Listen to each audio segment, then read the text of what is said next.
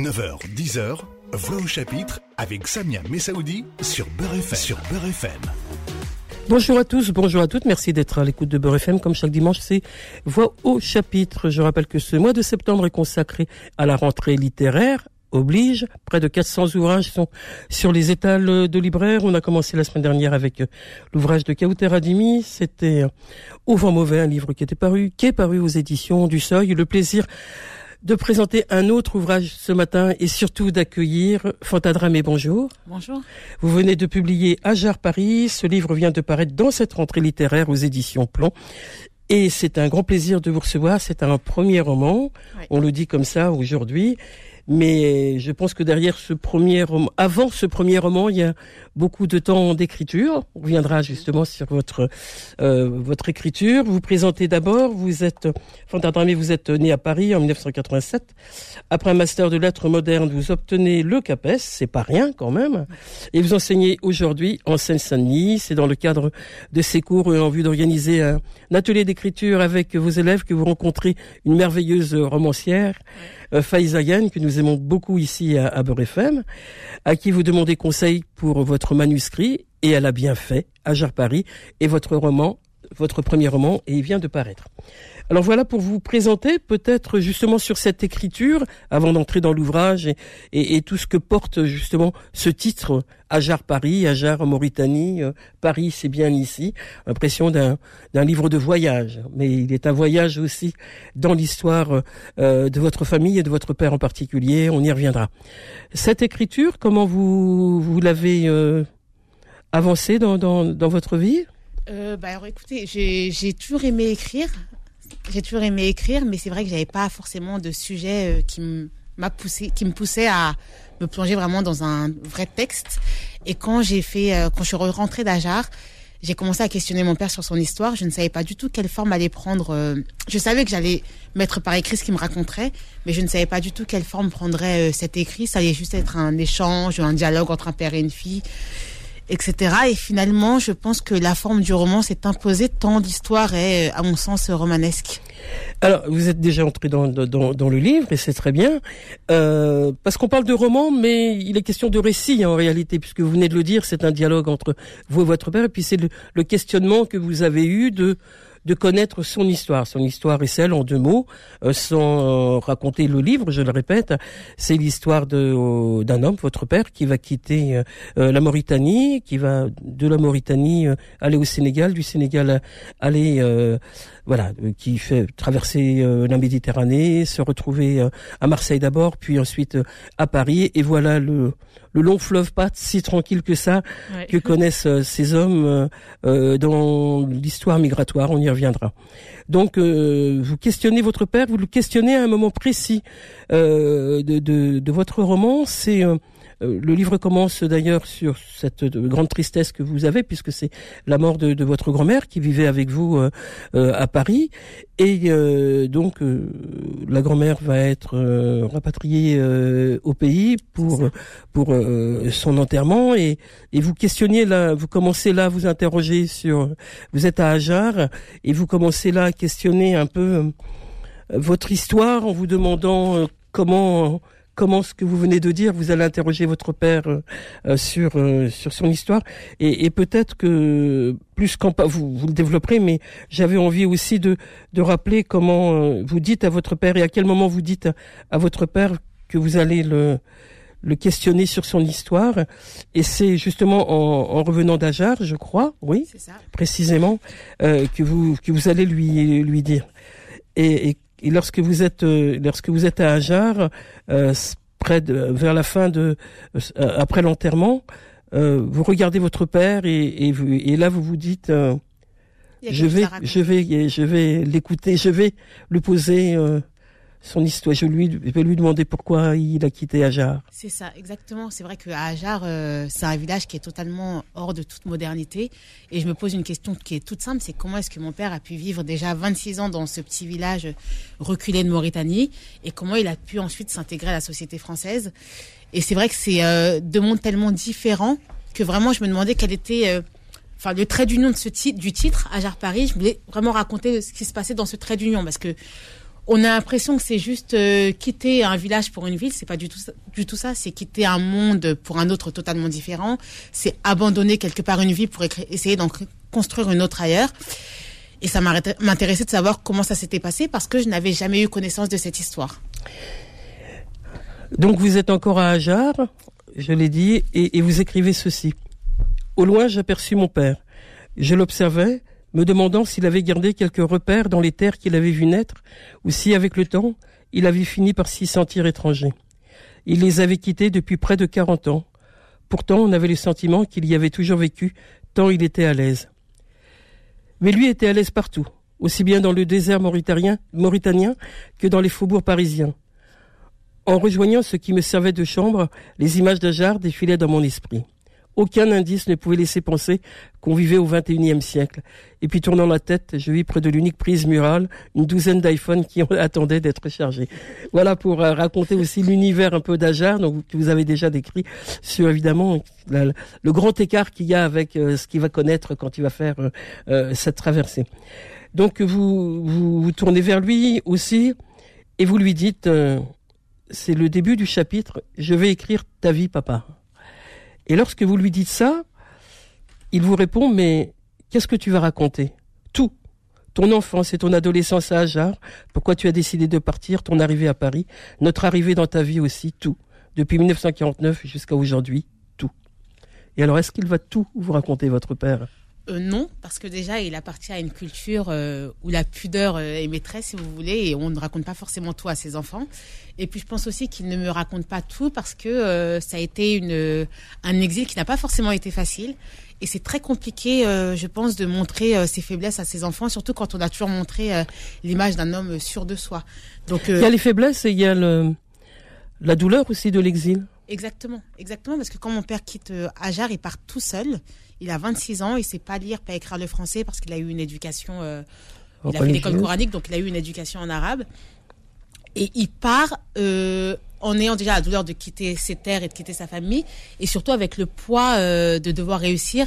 Il n'a pas le choix en fait. Quand il quitte Ajar, il est obligé de réussir à Paris et de revenir en ayant, en ayant réussi. Et donc je pense qu'il y a la douleur, il y a aussi la, la peur d'échouer, qui dont, on, enfin, dont on n'imagine pas vraiment euh, comme c'est difficile pour ces hommes-là. Comme c'est difficile pour ces hommes-là.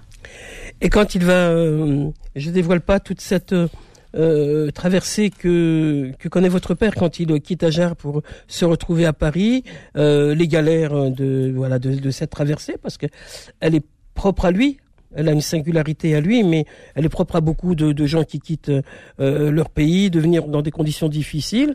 La, la différence de langue, la différence de l'univers, de l'univers euh, euh social, de l'univers euh, euh, culturel justement. Et, et au moment où il est, il va commencer à vous raconter que qu'il est à peu près établi Comment ça se passe? C'est vous qui forcez un peu les, les, les questions? Vous vous dites à un, moment donné que vous prenez le, le stylo et puis euh, le carnet et puis vous prenez des notes et euh, il se livre facilement à se raconter? Alors effectivement, comme une journaliste, je lui pose des questions et je prends des notes. Il y a certains euh, moments où il est euh, très volubile et me raconte facilement ce qui s'est passé. Et puis, je sens qu'à certains moments, il est beaucoup plus euh, dans la retenue parce que, alors déjà, il y a quelque chose que moi je trouve assez fascinant, c'est que quand il arrive, il arrive de manière, il arrive en France en, de, manière, de manière irrégulière et il a encore peur aujourd'hui de donner le nom de la personne qui l'a fait qui lui a fait traverser la Méditerranée parce qu'il a peur que la personne ait des problèmes alors que c'est quelque chose qui a eu lieu euh, il y a 40 ans. Donc je pense que déjà il y a une sorte de fidélité et euh, qui veut pas trahir, voilà, il veut pas trahir les gens qui l'ont aidé. Et puis, euh, je pense qu'aussi, c'est pas facile de se rappeler euh, les différentes épreuves qu'on a dû traverser, tout simplement. Se rappeler ou, ou les dire parce qu'elles ont été très très difficiles, bah elles ont été. Euh, parce qu'il se rappelle de tant d'autres choses, votre père, quand il, il, a, il a une mémoire où il se rappelle des dates précises. Des dates précises, le jour de leur arrivée, de son arrivée, le jour de l'arrivée de son épouse plus tard, etc. Donc, Exactement je saurais pas expliquer pourquoi est-ce que moi j'ai tendance à penser que c'est de la pudeur et aussi mmh. peut-être un peu d'orgueil mais euh, c'est vrai que ce serait quelque chose à creuser. Mmh. Parce que euh, raconter la, la, difficulté, euh, effectivement, c'est pas évident et, et pourtant ils l'ont bien connu la, la, difficulté ces hommes quand ils ont quitté leur pays. Donc tout, tout, tout, le long de votre livre, qui, ce qui me semble assez intéressant, c'est que les chapitres commencent par une phrase souvent courte. Je suis né le 1er janvier 1949 et là va dérouler dans le texte, dans le chapitre, tout ce qu'il va vous raconter euh, dans l'oralité que vous allez réécrire.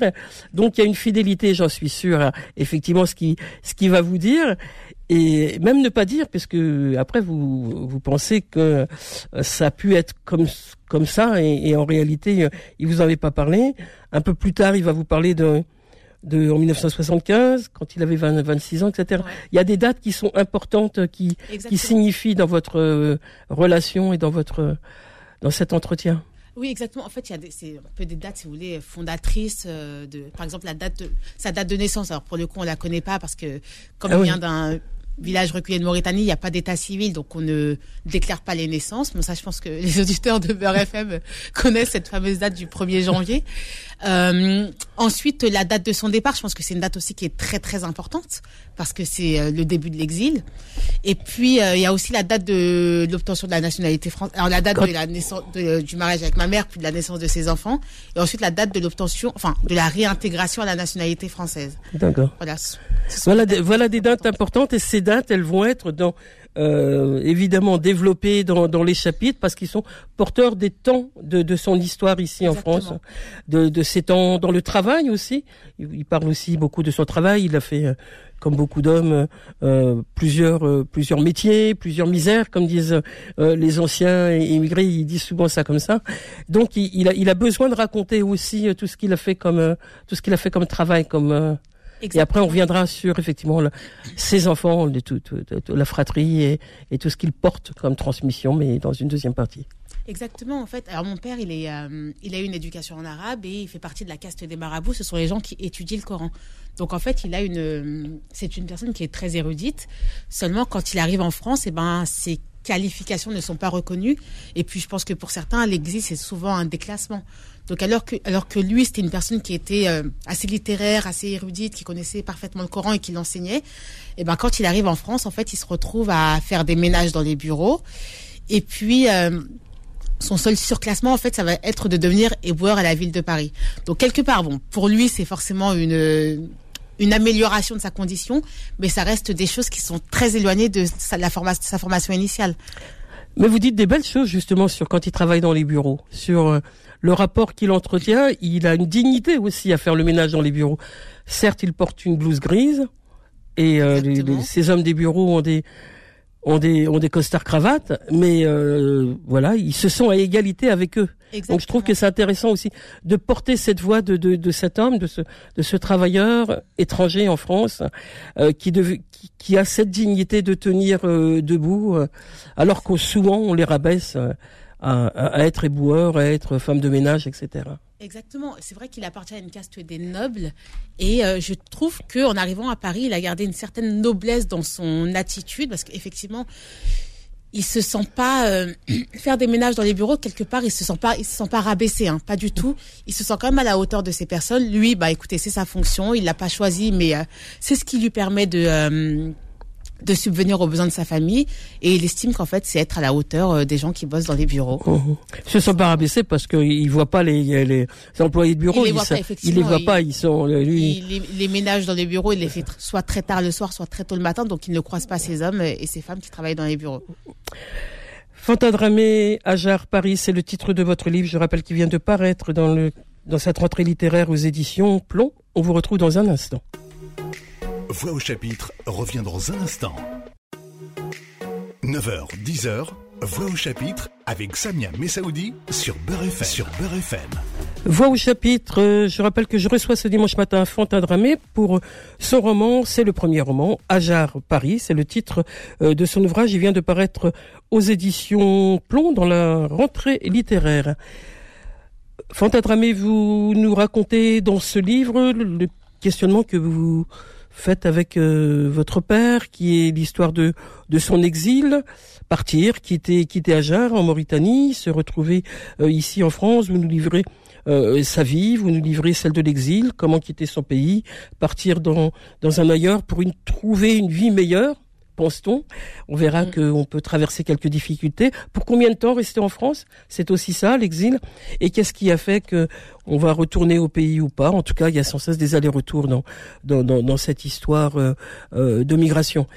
Dans, quand vous êtes euh, en, en quête, si je puis le dire ainsi, de, de, de questionnement avec votre père sur son histoire d'exil, c'est parce que euh, il était temps. C'est c'est le, le, le déclencheur, on l'a entendu tout à l'heure. C'est effectivement quand vous êtes à, à Ajar, euh, euh, à l'enterrement de, de votre grand-mère, mais jamais vous avez pensé avant le questionner. C'était vraiment, c'est le déclencheur était là et c'était important pour vous. Ça a tourné aussi dans votre vie, sans doute. Exactement, je trouve très euh, impressionnant le fait que je me sois, j'ai commencé à écrire à Jarre Paris, j'avais 26 ans, je me et le fait que je me sois jamais posé la question de savoir comment mon père était arrivé en France, c'est vrai que c'est quelque chose qui me questionne beaucoup. Moi, j'étais persuadée qu'en fait mon père avait pris les papiers d'un de ses cousins et qu'il est arrivé comme ça en avion sur le territoire français, parce que c'est ce que j'avais vu faire quand j'étais plus jeune, sans vouloir dévoiler. euh, Comment est-ce que les gens arrivaient euh, sur le Ah, mais territoire c'est un classique. À Beurre FM, vous pouvez tout dire. voilà. Et c'est vrai que euh, même en le questionnant, je m'attendais pas à ce que l'histoire soit aussi euh, romanesque, aussi forte. Honnêtement, je m'attendais pas du tout à ça. Euh, le coup du bateau, je m'y attendais vraiment pas. Et puis surtout, ce qui me questionnait aussi, c'est que je savais quand même que mon père était arrivé en France en étant et qu'il avait vécu en étant euh, ses premières années en France en étant sans papier. Et j'ai une petite sœur qui a 13 ans de moins que moi et qui ne savait même pas que mon père avait été sans papier. Et donc je me suis rendu compte que en fait euh, en très peu de temps on peut oublier l'histoire de nos parents peut s'effacer et que c'était important de fixer leurs paroles et de garder une trace écrite pour eux déjà et puis aussi pour les générations euh, futures. Et aujourd'hui, quand euh, dans la dans la fratrie, on on on a entendu comme euh, comme vous, vous les avez entendues les paroles de votre père. Tout le monde a, a été à, l'écoute et évidemment Oui oui, parce que- sensible à tout ce qui est raconté là, qu'il ne savait pas. Parce que quand j'interrogeais mon père, en, en réalité, je me retrouvais pas seule avec mon père, je le faisais avec euh, tous mes frères et sœurs qui oui. m'entouraient, qui ne me prenaient pas de- trop au sérieux quant à l'écriture de, son de ce roman, mais qui étaient quand même très intéressés parce que bon, mon père c'est quand même un conteur qui adore raconter des histoires, euh, qui le fait de manière euh, voilà, un peu comme un comédien et que c'est toujours très intéressant de l'écouter. Et donc on l'écoutait comme ça, sans savoir que ça allait devenir finalement euh, un roman. Mais il a il a fallu du temps pour qu'il commence à raconter. Euh, On, on le voit pas bien dans, dans Bah, le livre. Il y, a- début- il y a la date et puis après on sait ça a pris du temps. Fallait il Alors, fallait moi, revenir à la charge. temps- moi, j'ai mis du temps à vraiment me poser et à commencer à interroger mon père. Je lui avais dit ça comme ça. euh, je pense qu'en réalité, je lui ai dit en fait pour présenter et qu'après, quand il m'a demandé, euh, bah alors c'est quand que tu commences? Là, je me suis sentie obligée de le faire. Donc, euh, ça m'a mis. Je crois que j'ai entre le retour d'Ajar et le moment où vraiment je commence à écrire, ça a mis quand même un an avant vraiment je, avant que vraiment je lui dise on se voit ce soir et tu me racontes euh, ce qui s'est passé. Ça a mis un an et c'est le temps aussi où, où ça devait mûrir chez lui. Ça mûrissait sans doute euh, chez vous dans dans la manière de l'écrire, mais lui aussi il se sentait. euh, Oui, ça doit être ça il aussi. fallait il fallait du temps peut-être pour lui pour Ouais, pour se sûr, livrer, se raconter de- parce de que c'est pas facile. Et de voilà comme ça révéler Mhm. son intimité. euh. donc oui, je pense qu'on avait tous les deux besoin d'un D'un d'un temps. temps, euh, pour commencer vraiment le travail. Et après, quand euh, vous commencez à, à- à raconter son histoire, il n'y a pas que l'histoire du père en même temps dans, dans le livre. Hein, qui, il faut quand même euh, aussi rappeler que vous décrivez aussi euh, la fratrie, vous décrivez euh, aussi le- l'entourage, la tante, comment vous allez construire, comme comme comme vous dites un, petit peu dans dans dans cette manière qu'il a d'élever ses enfants. Une voilà, il, il- il a envie aussi de d'être le patriarche quoi dans, dans, Oui, dans la oui, maison. il reproduit la, la société euh, africaine en tout cas la, la cellule familiale pour pas dire la société en général mais Oui. le cercle familial africain dans, dans les traditions dans dans la culture dans la langue et, et dans, dans la religion aussi puisque euh, c'est un homme religieux et il tient aussi à transmettre aussi euh, cela à, à, à ses enfants. Donc ça aussi c'est important pour vous dans la, votre construction à vous? Exactement. Alors moi, quand j'ai commencé à écrire à Jarre Paris, j'étais persuadée que j'allais raconter l'histoire de mon père euh, de manière assez objective. Et finalement, je me suis rendu compte que je racontais euh, l'histoire de mon père à travers euh, mon propre prisme. Et forcément, il y a des choses qui diffèrent de ce qu'il m'a raconté et de ce que moi j'ai perçu. Et effectivement, de ce que vous vivez peut-être et de ce que je vivais, effectivement, parce qu'il y a des choses qu'il a qu'il a vécu et j'étais présente et finalement je me rends compte qu'on les a pas véc- vécues de la même manière. Donc c'est vrai que comme le roman se présente comme un dialogue entre un père et une fille, ça parle déjà des émigrants et puis ça parle aussi de la situation des enfants d'émigrants. Comment est-ce que nous on vit en étant, euh, en vivant dans le dans un pays qui n'est pas le pays d'origine de nos parents? Comment est-ce que moi personnellement, mon père est mauritanien, mais il a construit sa maison familiale au Sénégal et moi je suis née en France. Donc en fait, euh, qu'est-ce qui fait de moi une française, une sénégalaise, une mauritanienne, Voilà, comment est-ce que faut que je jongle avec ce millefeuille d'identité? Et comment donc à travers euh, toutes ces identités, j'arrive à me construire mon propre patrimoine? À la fois vous dites je, mais c'est le lot aussi de, de, de, ces deuxième et troisième générations Exactement. que de se construire avec euh, l'apport, la richesse, parce que bien évidemment il est question de richesse et vous le soulignez très bien et assez déterminé même. Euh, ce cul entre deux chaises euh, dont, dont, on nous renvoie régulièrement quand on est euh, issu de l'immigration ne vous convient pas du tout ah non, pas du tout. Moi, j'ai pas du tout le cul entre deux chaises. Je pense que j'ai le cul sur les deux chaises. Je me sens dans certaines situations très françaises, et puis dans d'autres, je me sens très euh, sénégalaise. Alors, pas encore mauritanienne, parce qu'en fait, euh, on va pas nous on va pas souvent en Mauritanie en réalité quand on va au bled, on va au Sénégal et donc c'est vrai que cette part de cette part de mon identité mauritanienne, je l'ai découverte quand je suis allée à Ajar pour la première fois et quand j'ai raconté euh, quand j'ai décidé de raconter l'histoire de mon père. Donc effectivement, je pense que on est capable de euh, de jongler avec ce millefeuille d'identité et qu'on n'a pas forcément besoin de choisir euh, une identité. Et qu'est-ce qui nous renvoie justement à, ce choix, à votre avis? Là, on va, quitter le, le roman pour aller dans de la sociologie. Parce qu'il y a un peu quelque chose de cet ordre-là en même temps quand vous racontez une histoire comme celle-là. Je pense que c'est les gens qui ont besoin de euh, la société qui a besoin de cataloguer parce que moi je me pose pas de questions. Euh, enfin, je suis comme je suis et je me, je me pose jamais la question de savoir si je suis française, mauritanienne ou sénégalaise. Je me pose cette question uniquement quand on me pose une question. Par exemple, je sais pas. Euh, alors là, c'est pas forcément la culture, c'est plus le culte, mais euh, la question de Noël, moi, euh, je sais que quand j'étais petite, c'était très important pour moi de fêter Noël parce que ah le père il voulait pas hein, au début. Il ne voulait hein. pas parce que c'était à l'encontre de sa religion, mais pour moi, comme tout le monde fêtait Noël, c'était très très très important. Et maintenant, en grandissant, bon bah ça a pas la, une si grande importance pour moi. Et c'est vrai que quand par exemple on me demande est-ce que tu fêtes Noël, je dis bah non cette année j'ai pas fêté. Bah les gens comprennent pas mais pourquoi? Mais t'es française, mais ça fait partie de la culture, etc oui, bon bah moi, c'est pas quelque chose qui me euh, voilà, qui me transcende ou qui euh, qui est essentiel à ma vie. Mhm. Mais dans des familles, ça se fête Noël. Après, d'ailleurs, votre père l'a accepté puisque. bien sûr. Enfin, moi, parfois, je fais le Noël des sœurs, mais euh, c'est pas une date qui est très très mhm. importante pour moi, même si. bon, j'achète quand même mon calendrier de l'avant, faut pas déconner, mais c'est tout. Et puis après, comme je suis, je parais très moderne, les gens aussi comprennent pas, par exemple, que ils sont assez surpris quand je leur dis que je fais le ramadan parce qu'ils n'ont pas du tout cette image de moi euh, qui suis euh, qui paraît très parisienne et donc pas forcément euh, parisienne et musulmane. Mais hein. voilà, mais c'est vrai que les gens parfois ne, ne comprennent pas que ça puisse coexister en nous. Donc voilà, je pense que c'est surtout des questionnements des gens qui me ramènent à mon identité et à, des questionnements sur mon identité. Et dans quel état ça vous met Ça vous agace hein, et ça, non, ça moi, alors moi ça ne vous avez envie vraiment de, de, de, de montrer votre alors moi, ça, je sais qu'il y a certaines personnes, par exemple, qui n'aiment pas quand on leur demande de quelle origine elles sont. Moi, ça ne me pose absolument pas de problème. Je suis euh, très à l'aise avec ça. J'ai pas l'impression que euh, me demander de quelle origine je suis, ça nie un peu euh, le, ça nie le fait que je sois française. Mais non, non, je suis très à l'aise avec ça. J'assume tout ce que je suis. Donc, au contraire, je pense que c'est aussi très important de faire comprendre aux gens ce qu'on est, de parler de nos cultures, de parler de voilà de, des origines de nos parents, etc. Je pense que c'est plus une richesse qu'autre chose. Votre père, quand il, euh, on va revenir à lui, quand il, euh, quand il arrive à Marseille, il est perdu. Et euh, il y a une, deux personnes qui vont détourner la tête quand il veut demander où est la gare Saint-Charles, enfin la, la, la, la, gare, et pour aller à Paris, gare de Lyon. Exactement.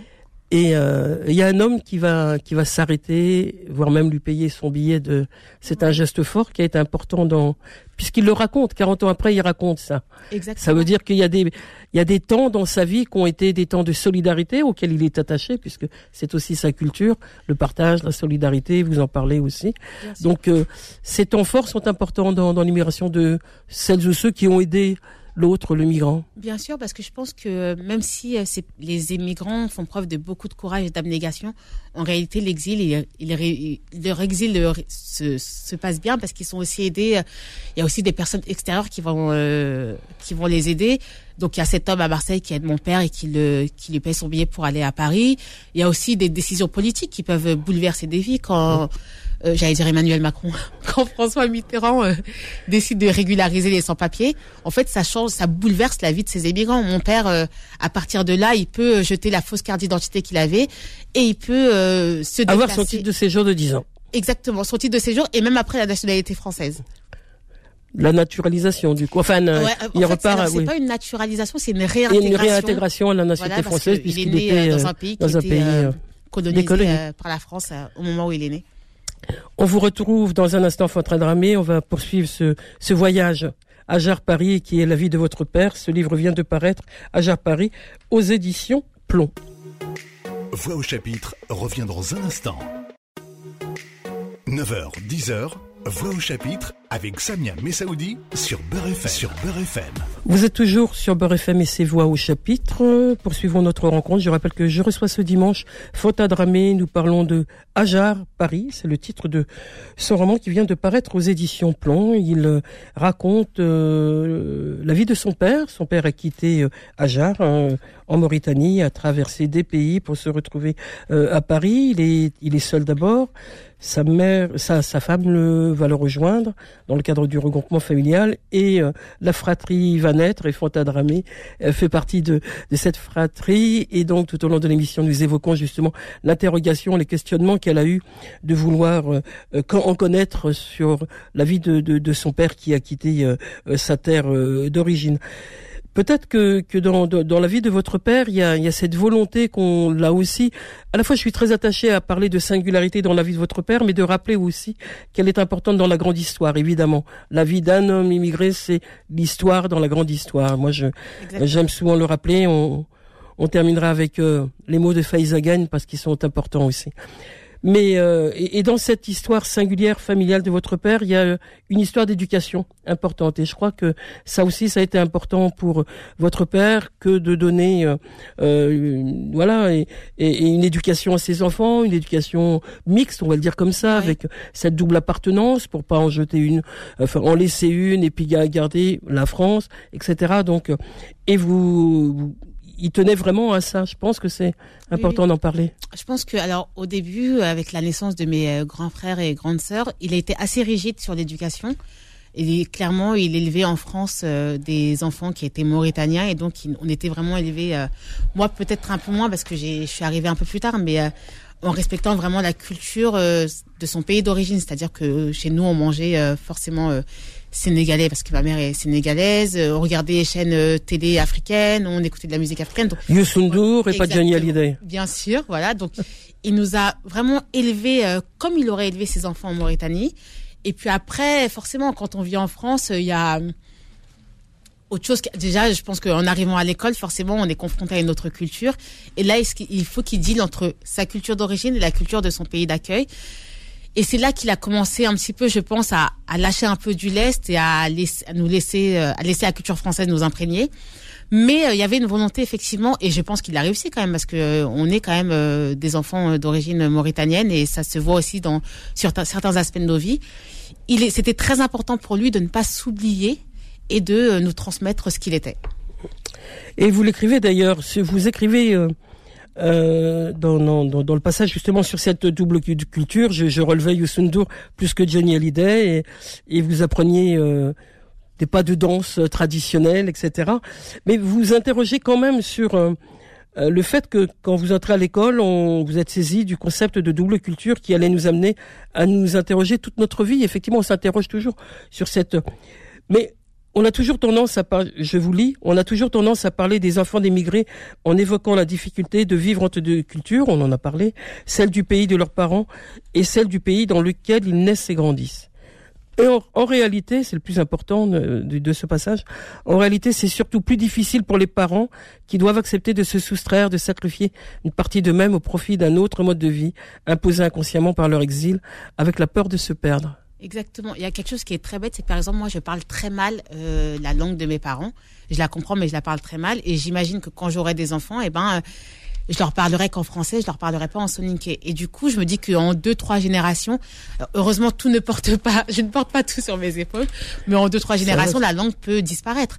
Et donc, c'est très, je, je comprends parfaitement, moi, euh, nos parents qui euh, sont assez rigides sur euh, l'éducation culturelle qu'ils donnent à leurs enfants parce que c'est une partie de leur histoire. Et ils ont peur qu'avec l'émigration, cette partie de leur histoire disparaisse. Alors sur le, le- le questionnement, euh, vous êtes enseignante, je l'ai rappelé en, en vous présentant en région parisienne, c'est ça Ouais, Et vous à Pantin, on va tout dire. Hein Aujourd'hui, il n'y a pas cours. Euh, et vous enseignez quelle discipline, quelle français. matière? Le français. Vous enseignez le français et vous avez à Pantin une configuration, j'imagine, euh, d'élèves de tous horizons, on va le dire comme ça. Est-ce que vous auriez envie de, de, de leur dire qu'il est nécessaire, important? Pour leur construction à eux et pour leur histoire familiale de d'interroger leurs parents sur leur exil? Oui, alors moi j'ai des élèves qui sont eux-mêmes des exilés parce qu'on a beaucoup euh, d'élèves qui euh, ne sont pas nés en France et qui sont arrivés euh, il y a quelques années. Et j'ai aussi beaucoup d'élèves qui appartiennent à la euh, troisième génération, si vous voulez, qui ont des parents qui sont Les nés en parents France. sont nés en France. Exactement.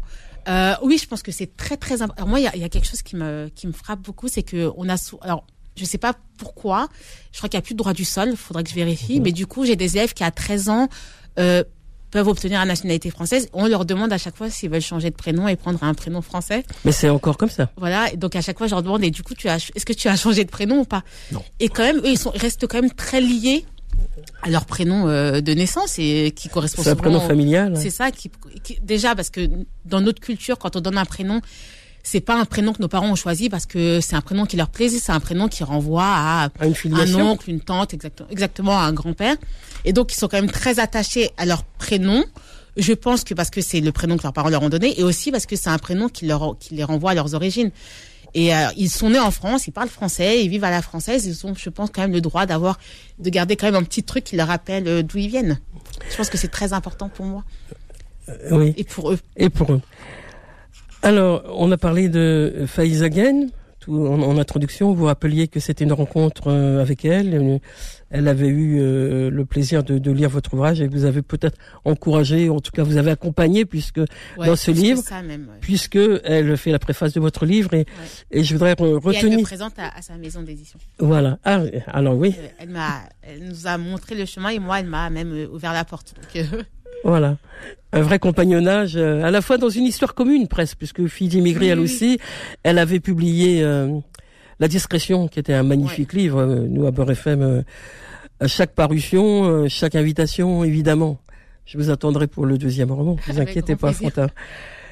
Mais elle écrit ceci. Dès les premières lignes, son histoire, la vôtre donc, m'emporte. Ce n'est pas seulement un roman, mais un voyage qu'elle nous livre ici.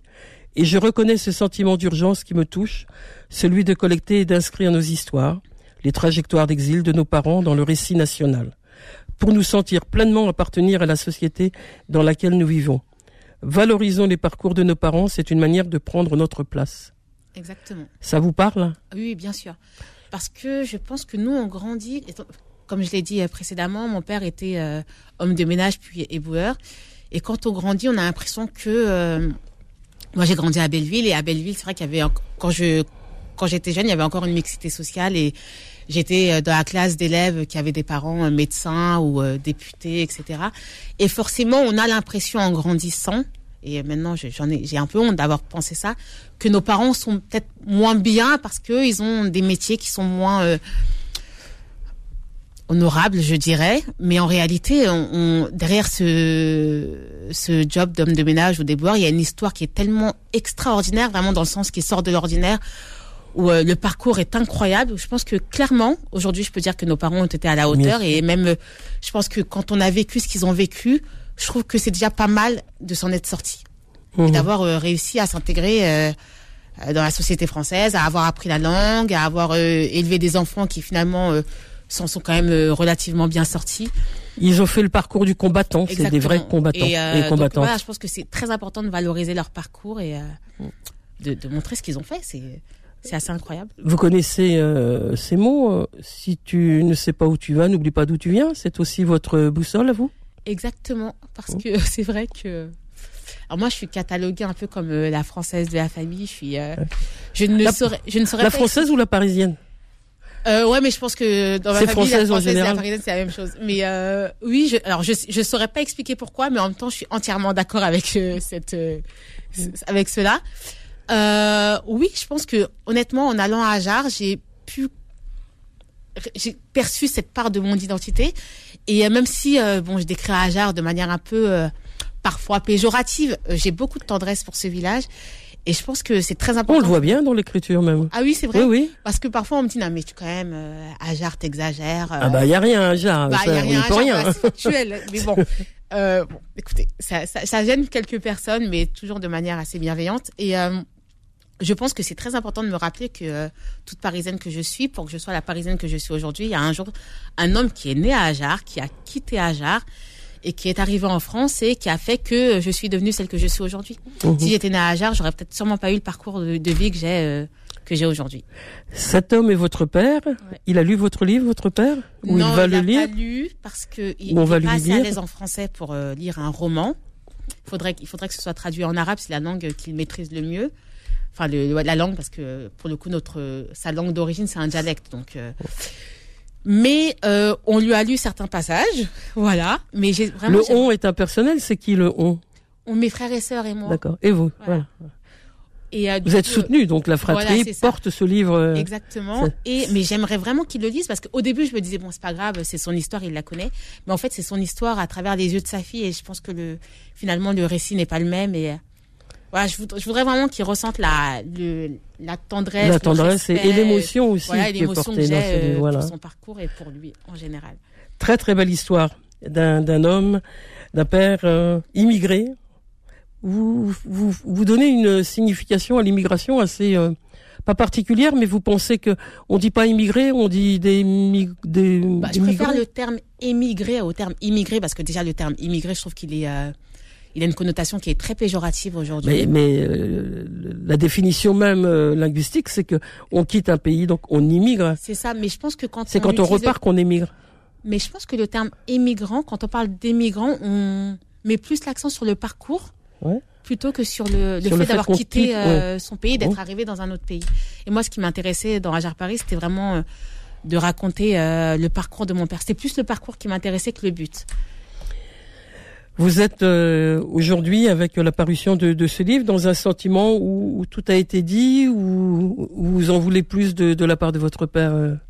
Alors, non, alors dire, je pense qu'il m'a déjà beaucoup, Beaucoup dit, voilà, ouais. et c'est déjà pas mal parce que c'est pas forcément des choses dont on parle euh, chez nous, donc euh, je trouve que déjà c'est pas mal. Après, ce qui, ce qui me fait plaisir, parce que je l'ai entendu plusieurs fois, c'est des gens qui me disent ah mais moi aussi je vais demander à mon père de me Voilà, raconter son histoire. voilà. J'allais terminer voilà. là-dessus où effectivement il fallait euh, peut-être que ça va donner en- envie à, C'est ça, exactement. à, à des générations de. et ben euh, d'enfants d'immigrés de- raconter leur histoire. Voilà.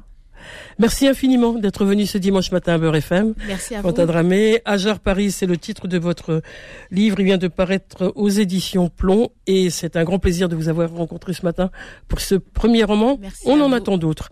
On se retrouve la semaine prochaine pour un autre rendez-vous de voix au chapitre. D'ici là, portez-vous bien. Au revoir à tous, au revoir à toutes. Retrouvez Voix au chapitre tous les dimanches de 9h à 10h et en podcast sur beurrefm.net et l'appli Beurre FM.